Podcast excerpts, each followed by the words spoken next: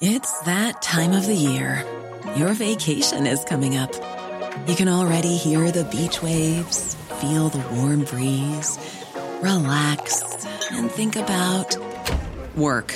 You really, really want it all to work out while you're away. Monday.com gives you and the team that peace of mind. When all work is on one platform and everyone's in sync, things just flow wherever you are. Tap the banner to go to Monday.com.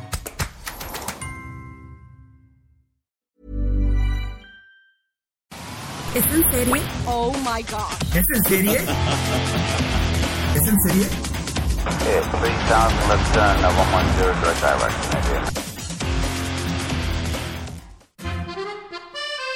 Bienvenidos a un episodio más de Es en serie, en donde hablamos de lo mejor de la televisión, del streaming, de las producciones en todas sus formas. Hoy estamos en el episodio 48. Rosy Palomeque, ¿cómo estás? Hola, ¿qué tal Ale? ¿Cómo están todos? Pues bienvenidos, tenemos muchas opciones y hoy nos vamos a ir por opciones europeas. ¿Qué hay en Italia? Saquen la pasta, saquen el parmesano, vinito, disfruten, porque vamos a hablar de dos producciones italianas. La primera, este estreno, me vuelve loca que digan que es la nueva Dark porque no tiene nada que ver, que es Purón, esta serie italiana para Netflix. El Proceso, que es otra serie italiana que realmente fue un fenómeno en Italia, pero esta fue una producción adquirida para Netflix, no es original. Y hablaremos de una serie que, bueno, Rosy y yo hemos berreado toda la semana, producción original de Apple Plus, que se llama Dear, que es estimado, y de un regreso de una serie que es un poco enfermita con Da Sinner, pero bueno, empezamos con Curón. In questo posto succedono cose strane. Perché Curon? Non ci avevi mica detto che non ci volevi più tornare?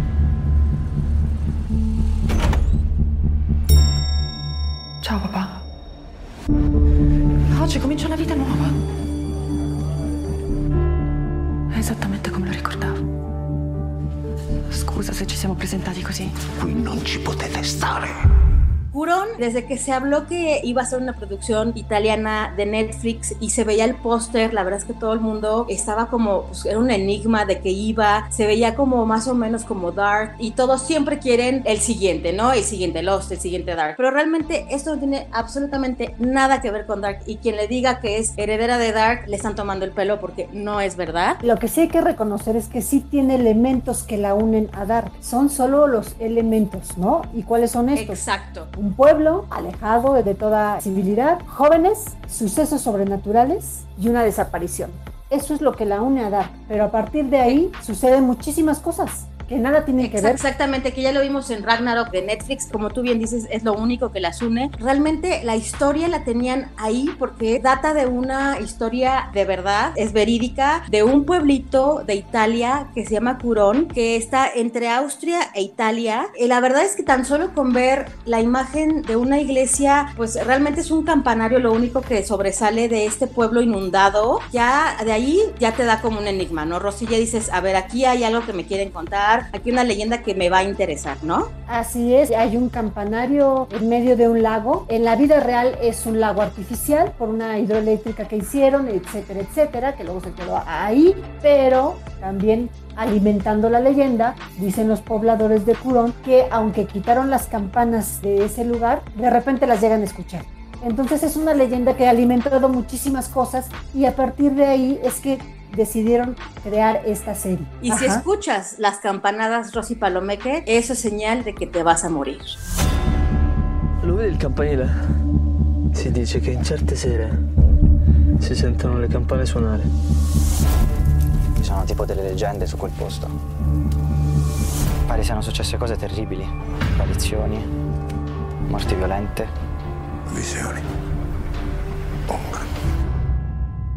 Trata de una mujer llamada Ana que regresa a este pueblo natal que es Curón con sus dos hijos, son unos gemelos, es Mauro y Daria, son los nombres de estos gemelos. En el primer episodio te platican más de por qué huyen de Milán, que es donde vivían, llegan a este pueblo en donde pues Ana creció, pasó su adolescencia y ella vivía con sus papás en un hotel, en un hotel abandonado que recuerda un poquito a The Shining con esa atmósfera. Y cuando llega pues te das cuenta que el papá no la quiere ahí, la corre, pero Ana tiene una una pesadilla o un recuerdo que es de ella viéndose, o sea, a otra persona como si tuviera una gemela matando a su mamá. Eso no es un spoiler porque sale en el tráiler. Y de ahí se desarrollan varios sucesos en que los gemelos, bueno, empiezan a conocer al pueblo, empiezan a conocer esta leyenda, se meten a este lago. En el primer episodio vemos que su madre desaparece, que Ana desaparece, entonces tienen ellos que darse la tarea pues de buscarla. Mauro encuentra a alguien muy similar a su mamá en una de las habitaciones de este hotel abandonado y de ahí se dan estos sucesos que a mí me recuerda mucho a esta serie de la que también hablamos, Lock and Key, que es el hijo de Stephen King. Ahí hablan de esta dualidad de las personas porque esta serie es supernatural, pero trata como de una segunda personalidad. Ya no quiero decir más, pero bueno, hasta el logo, hasta las O's como están desprendidas, que son dos, trata de esto. Yo, yo, yo, ahí nada más agregaría una cosa, hay como un ambiente como muy oscuro, siempre, siempre todo es como muy oscuro y además los chicos sienten como presencias extrañas y es prácticamente pues como un pueblo maldito. Y además hay que agregar que el papá de los chicos pues no los quiere ahí, es como un personaje como muy osco, enojón, ¿no? Por así decirlo, pero además les dice una cosa y se los advierte, no los quiero cerca del campanario ¿Y qué es lo primero que van a hacer los chicos? Se ya van se lo imaginarán. al campanario. ya se lo imaginarán. Yo creo que es una serie que vale la pena darle la oportunidad. Es una serie que se va viendo muy rápido. Así es. La verdad es que si te gusta el terror, si te gusta lo sobrenatural, la verdad es que la van a disfrutar bastante. Es como muy gótica, es macabra, el bosque, los lobos, como muy de los hermanos Grimm, ¿no? Y el final, no lo voy a decir, pero el final es de los más oscuros que yo he visto. Eso es lo único que les puedo decir. Y es que es mucho drama, terror y thriller psicológico, Exacto. ¿no? Uno espera más terror, pero es más drama que terror. Exactamente, es más drama que terror y, y, te envuelve esa atmósfera, te va engañando, ¿no? A mí que no me gusta ver mucho cosas de terror, esa atmósfera te va engañando. Si tú tampoco te gusta ver tanto terror, dale una oportunidad porque finalmente no es un terror, es más bien un thriller psicológico. Y drama, Así drama, es. drama. Somos latinos. Exacto. Somos latinos, eso es correcto. Son siete episodios, es italiana, se estrenó el 10 de junio, ya están todos los episodios. Faccio sempre lo stesso incubo. Ci ho provato a dimenticare come dicevi tu, ma non ci sono riuscita. Anna è scomparsa. Sono andati in montagna a cercarla. Anna! Mamma! Il lago si è risvegliato. La maledizione distrugga tutto. Y hablando de dramones, nos pasamos a una serie italiana que se estrenó en abril, fue de las más vistas en Netflix. Todavía la gente habla de ella y hablo del proceso. 11 minuti, più che sufficienti per compiere un omicidio nel giardino di Palazzo Te. Una donna l'ha raggiunta, vicino alle vasche. 11 minuti. Cosa hai fatto in quegli 11 11 minuti di buco nero. Di vuoto. El proceso es una producción que no fue para Netflix, la adquirieron. Se le considera el primer thriller judicial de antología de la televisión italiana. Son ocho episodios. A mí es una de las series de las últimas que más me ha gustado porque realmente te va envolviendo en su narrativa. Pero bueno, antes de seguir platicando, ¿de qué trata Rosy Palomeque? Pues mira, la premisa nos podría parecer a simple vista como igual a lo que ya hemos visto en muchas series, ¿no? Son series de detectives o de abogados. Ya nos podríamos saber de memoria y es que, que, que, aparece el cuerpo de una persona muerta, aparece en tal lugar, ¿qué va a pasar? Lo están investigando, hay sospechosos y demás, ¿no? Pero yo creo que aquí lo que destacaría son dos elementos y uno es la narrativa que juega, que te va planteando esta serie y que hay un giro en la historia que la convierte en un drama personal para los dos personajes principales, que es una fiscal y un abogado, ¿no? Diceva che eravamo dei bugiardi, voleva trovare i suoi veri genitori. Dove l'avete adottata? Qui a Mantova, a Santa Caterina. Non ho già deciso. Sono il mostro, questa è la verità. No, Linda, la verità non esiste. È quella cosa finta che viene costruita in aula. Perché questo processo è l'occasione della sua vita. Si può agire secondo la legge o secondo giustizia. Se lleva a cabo en Lombardía, en la ciudad al norte de Italia, en el Tribunal de Mantua. Es una abogada, ella se llama Elena Guerra, tiene un nombre muy latino. Empiezas a descubrir cómo es el proceso realmente italiano. Ella, así como es la detective, como la que va a la escena del crimen, que encuentran a una chica de nombre Angélica asesinada en un lago, Elena Guerra también es la abogada, también es la que va a ir al tribunal a presentar todas las pruebas para encerrar a quien tenga que encerrar. Por lo menos yo nunca había visto algo similar, que el detective era quien iba a la corte. Y bueno, es esta mujer, Angélica Petroni, que es de 17 años que la asesinaron brutalmente. Y Elena empieza a investigar este caso. Ella se iba a ir con su esposo a Nueva York, pero realmente hay algo muy personal, como dices, que la hace quedarse a investigar este caso y a enfrentarse a Ruggero, que es este abogado, el que va a defender a quien se cree la asesina, que es una millonaria de Italia. Angélica se empieza ella a inmiscuir y a meter pues realmente hasta de formas nada éticas, pero la narrativa es increíble. Cuando te están contando el caso, cuando te están contando la crónica de cómo Angélica salió de la fiesta, ta, ta, ta, y los personajes están parados ahí en la escena viéndolo, o sea, como algo virtual, pero realmente es algo que está muy, muy padre contado. Es una serie súper cortita, son ocho episodios, se les va como agua. La canción de los créditos es una maravilla, es de Billie Eilish, empezando por ahí, que es Very a Friend. Desde ahí, la verdad es que es una de las producciones que más éxito han tenido en Italia, la pueden disfrutar pues de una sentada en, en, Netflix. Aquellos que les gustan las series de intriga, yo creo que esta es una muy buena opción. Ya saben, estamos hablando de El Proceso. La van a encontrar en Netflix como El Juicio. Angelica aveva un cuore grande, un cuore ancora ingenuo. La vittima aveva una vita piena di segreti e potrebbe essere qualcun altro ad averla uccisa. Io non so che cos'è che ti muove, ma se vuoi vincere lo sai anche tu che siamo deboli. Il processo è chiuso, Elena, non per me. Y dejamos Italia por un momento y nos vamos a una de las nuevas producciones de Apple Plus que seguimos diciendo que va muy lento. Va lentísimo, pero cada vez que nos hace una entrega, esta es tan entrañable que la verdad es que le perdono todo. Estamos hablando de una docuserie de 10 episodios que se llama Dear. Dear Spike. Dear Oprah. Dear Stevie. Your music has guided me through the most difficult moments of my life. Dear, que es querido cuando escribes una carta. Eso está inspirado en los anuncios de Apple, que siempre es Dear Apple. Son 10 episodios, cada uno es de una personalidad. Por ejemplo, el primero es Spike Lee, Lin Manuel Miranda, Oprah. I get letters from so many people that share their stories. Wow.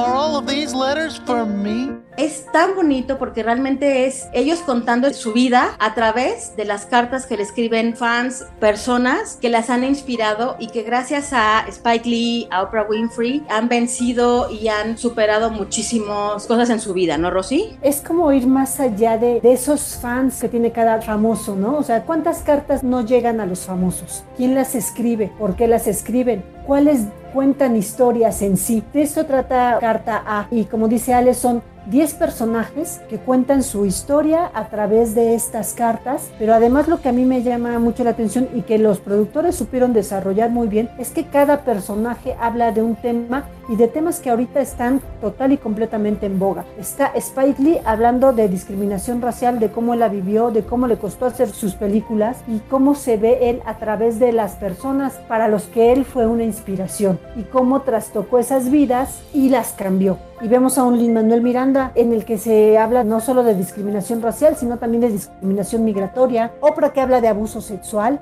Stevie Wonder que habla de los retos de las personas con discapacidad. Cada uno de estos capítulos pues inspirados en algunas de las cartas que les van llegando y que no solo los conmueven. Yo no sé si sea por esta situación que estamos viviendo todavía en el encierro y demás. O sea, sí te llegan a emocionar muchísimo.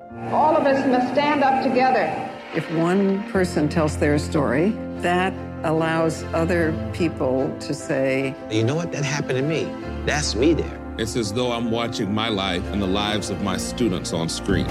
A mí lo que me impresionó mucho de esta docuserie es que en tan solo 30 minutos es una retrospectiva de la carrera de ellos y pues palabras emotivas de estas personas que le escriben y que se dan cuenta de cuántas vidas han tocado, ¿no? Por ejemplo, tú mencionaste el Manuel Miranda, él te cuenta cómo salió In the Heights, ¿no? In the Heights este primer gran musical que tuvo y que ganó el Tony, en donde él ya estaba cansado de que siempre fuera amor sin barreras, amor sin barreras y él dijo, es que la verdad nadie va a contar la historia que tú quieres contar me quedó clarísimo. Entonces voy a contar yo mi historia, porque si no se va a seguir contando la de 1950. Entonces él contó una historia de migrantes, pero sin navajas. Él decía, ya basta de que nos vean de esta forma, ¿no? Y a la vez está leyendo una carta de una niña mexicana, cómo llegó a Estados Unidos con su mamá, cómo la mamá le dio todo y cómo superaron y cómo realmente por eso ella llegó a ser alguien más que su mamá que limpia casa También, por ejemplo, Oprah Winfrey, el cómo se dio ya cuenta de la plataforma tan grande que tenía en su programa, en donde al principio ya contaba pues las típicas historias de mi marido me engañó con el vecino, ¿no? Y ella dijo, no, tengo una plataforma muy importante donde tengo que tocar temas que de verdad impacten y que de verdad cambie vidas. Y se fue y se metió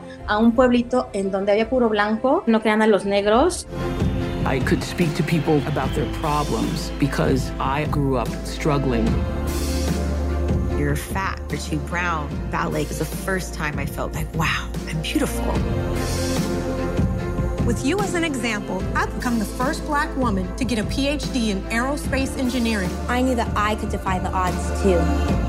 Ella era una mujer afroamericana de treinta y tantos años, dándole tú por tú, sea, supremacistas, ¿no? Blancos. Por ejemplo, Gloria Steinman, feminista de los años 60 y 70, que revolucionó también los derechos de la mujer, leyendo cartas de una chica que también, que no tenía ni voz ni voto, se llegó a convertir en doctora. También Jane Goodall, esta activista que ha luchado por los derechos, por la sobrevivencia de los gorilas. Son 10 historias que te hacen llorar, como tú dices, estamos viviendo en un momento tan clave que necesitamos este tipo de historias. Nada más yo lo que agregaría es que estas cartas son leídas por las personas que las mandaron y eso pues le da muchísimo mayor emotividad a cada una de las historias que se van contando pero la verdad es que son historias que se deben saber que está bien que se compartan ¿no? Así es y que a lo mejor hay gente que no conocía muchos lados por ejemplo de Spike Lee lo que tú y yo ¿no? que al ver esto de Spike Lee dice sí es cierto o sea este director ha sido bueno lo han ignorado no una 55 veces él ha hecho muchísimo por su comunidad y ha cambiado la vida de muchos que como lo dijo Lin Manuel Miranda ¿no? O sea, realmente ya basta de estereotipos, hay que contar tu historia, la historia de superación, ¿no? Claro, o sea, aquí con Spike Lee se ve ahí como él luchó por dirigir Malcolm X, ¿no? Él dijo, ¿por qué la va a hacer tal director si yo la puedo contar desde una perspectiva diferente y más auténtica? Luchó, luchó, luchó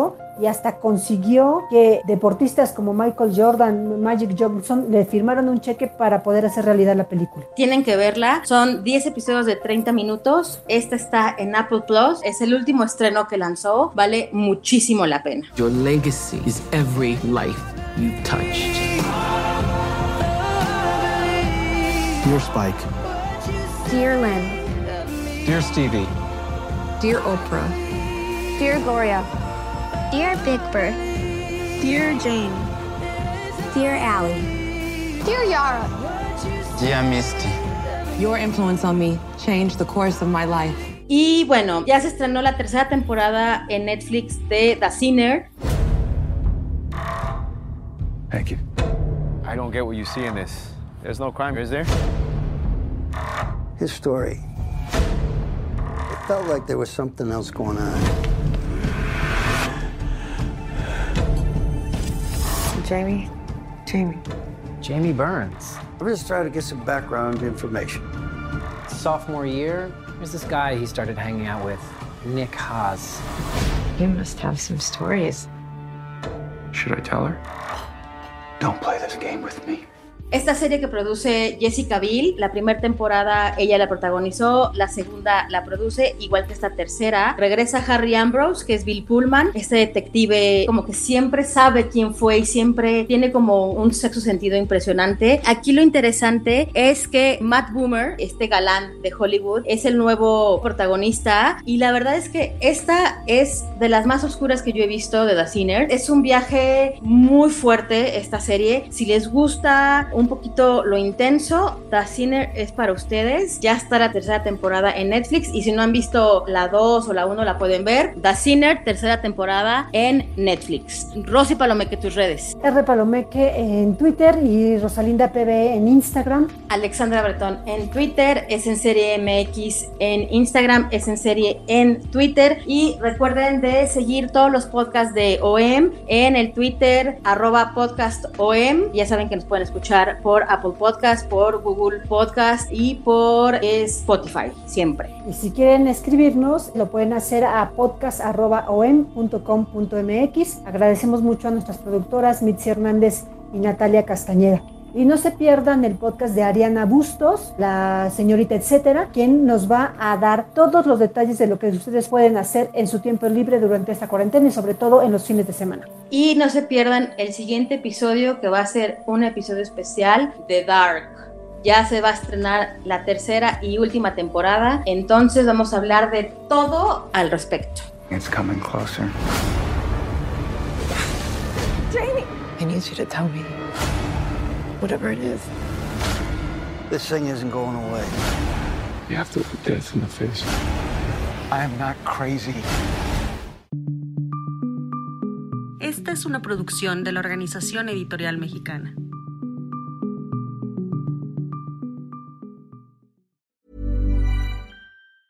If you thought the only way to get a more defined jawline with natural looking results was through surgery, think again. Juvederm Volux XC is a non surgical injectable gel filler that improves moderate to severe loss of jawline definition and can help you achieve natural looking results with little downtime. Even better, this improved definition lasts up to one year with optimal treatment. No maintenance required. Improve jawline definition for a smooth, sculpted look with Juvederm Volux XC. For important safety information and to find a licensed specialist, visit juvederm.com. That's J U V E D E R M.com. Not for people with severe allergic reactions, allergies to lidocaine, or the proteins used in Juvederm. Common side effects include injection site redness, swelling, pain, tenderness, firmness, lumps, bumps, bruising, discoloration, or itching. There's a risk of unintentional injection into a blood vessel, which can cause vision abnormalities, blindness, stroke, temporary scabs, or scarring. Talk to a licensed specialist to find out if it's right for you.